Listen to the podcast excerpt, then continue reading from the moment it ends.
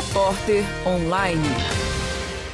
Durante a realização da quarta escape, a feirinha de comida e artesanato é uma das atrações do evento. O primeiro dia de vendas não foi movimentado. A portaria 1 da PUC Minas do São Gabriel foi fechada para a realização da feira, o que causou transtorno no trânsito e engarrafamento.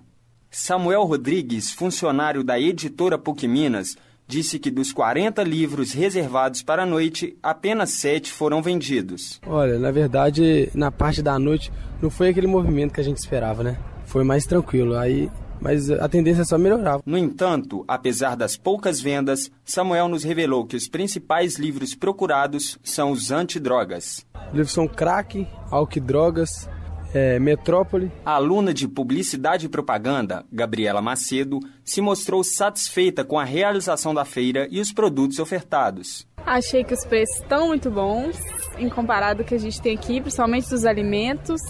Tem muita variedade de acessório, roupa, coisinha para casa. Achei bem legal. Trouxeram uma coisa diferente para a PUC que não tinha aqui. Em meio a dificuldades, a artesã Leila Brumano, que sofreu um acidente há poucos dias e ainda recupera a fala, nos contou quais os produtos que mais costuma fazer e se mostrou satisfeita com a procura dos alunos. Camas, sofás, uso muito reciclagem.